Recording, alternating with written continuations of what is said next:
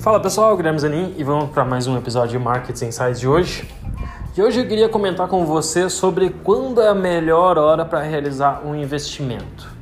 Eu sei que essa é uma pergunta muito comum e muita gente tem dúvida, tá certo? Principalmente é, no início do mês, quando você recebe o seu salário, você gostaria de saber: será que é a melhor hora para comprar? Será que eu deveria comprar daqui a dois, três dias? Tá certo? E essa é uma pergunta muito comum, principalmente porque se você compra hoje e no outro dia você vê que o mercado caiu 5%, você pensa, poxa, eu podia ter esperado um dia. E se você compra hoje e amanhã o mercado sobe 5%, você fica feliz, você acha que fez um bo uma boa hora de investimentos. Sim, se a gente pensar, o fator market time tem uma relevância muito importante.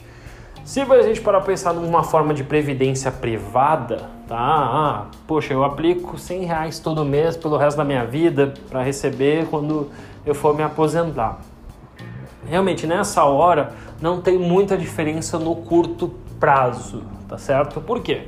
Porque naturalmente esse, o fator tempo vai diluindo. O mais importante nessa forma é os juros compostos ao longo do período e você não tem um grande diferencial. Agora, poxa, Guilherme, acabei de receber, sei lá, um, um bônus de 50 mil reais. Vendi um carro, vendi um apartamento, é, recebi uma herança, tive alguma, algum valor diferenciado. Eu gostaria de saber é, quando que é a melhor hora para aplicar. Naturalmente, nenhum analista vai dizer para vocês que tem a melhor hora e se a gente for para pensar, é que nem, por exemplo, investir em dólar. O que, que a maioria diz? Vai investindo aos poucos. Compra um pouco dólar hoje, compra um pouco amanhã, depois de amanhã. Por quê? Porque ninguém sabe. Agora, vamos lá, Guilherme. Me passa um insight que eu, eu não sei. Passa uma coisa, me passa a resposta que eu quero saber. A minha opinião é bem simples, tá? O efeito de comprar hoje ou amanhã, ele é marginal, tá certo? O mercado tende a dar próximos, retornos próximos a diários, se a gente for passar, a 0,1% ao dia, no máximo, tá? Na verdade é 0,01% ao dia no máximo é, no longo prazo. Então, se a gente pegar 0,01% ao dia e botar juros compostos, a gente vai ver que a bolsa sim tem um retorno interessante a longo prazo. Agora, a média de retornos diários, quer dizer, a média, a reversão à média de retornos diários é 0,01% ao dia. Isso quer dizer, se hoje subiu 5%, amanhã deve cair 4,99%.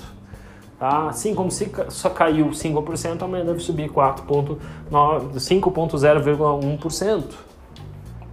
Então, se vocês comprarem hoje ou amanhã, não faz a menor diferença.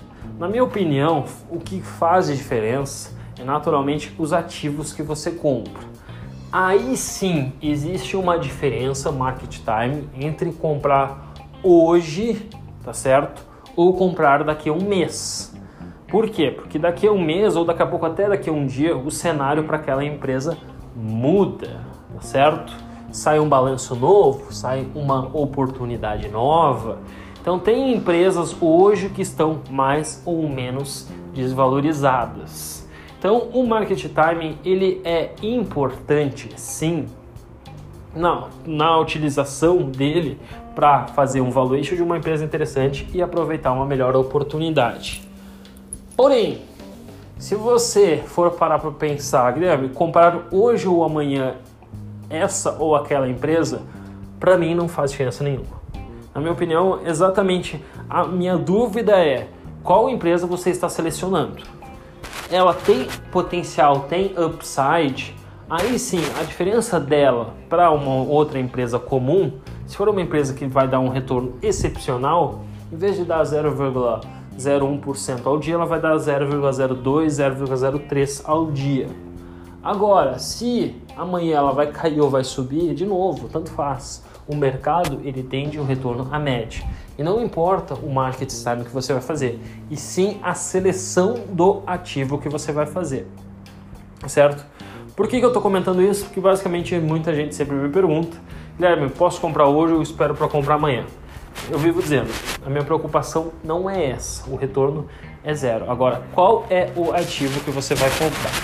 E de novo, numa carteira previdenciária de longo prazo, não vai ser a diferença. Se você for fazendo aporte aos poucos, não muda nada se você comprar no dia 1, dia 2. Nunca me esqueço que eu já conheci investidores que os caras nunca compravam na quinta-feira, porque a quinta-feira para eles sempre caía e aí a sexta-feira subia.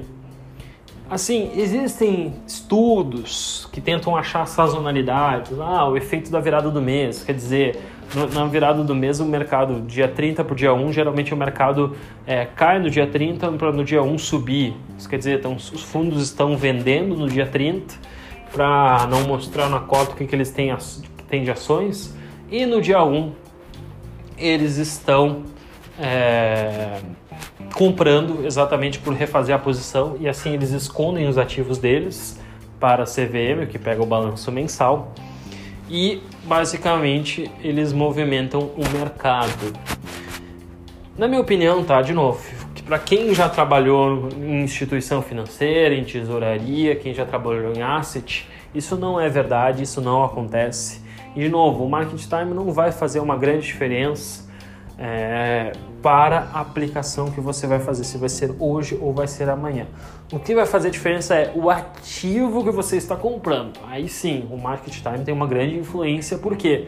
Porque daqui a pouco você pode comprar um ativo que já se valorizou 50%. Ok, você fez um valuation interessante, você encontrou uma empresa boa. Porém, você já está comprando, sei lá, depois de uma semana ou um mês, um ativo bem mais caro. Então não vale a pena. Lembra, gente, que a gente tem na bolsa de valores aí mais de 400 empresas, na renda fixa aí é, mais de 500 produtos. Existe um mercado de derivativos, existe um mercado de opções. Então assim, existe oportunidade em todos os ativos. E vocês podem fazer uma aplicação hoje ou amanhã que vai ter sim boas oportunidades para ganhar dinheiro. A pergunta é: qual o ativo? Tá certo? Se vocês acreditam que esse é um ativo bom, de novo, a preocupação de vocês não é o retorno de hoje para amanhã, porque esse retorno tende a zero. A média tende a retorno a zero. A minha preocupação é para longo prazo, se essa média vai ser 0, 0,1, 0,2, qual a seleção que vocês fizeram que esperam melhor ter retorno. Tá certo? Então eu espero que tenham gostado desse insight aí. Grande abraço a todos e até o próximo episódio.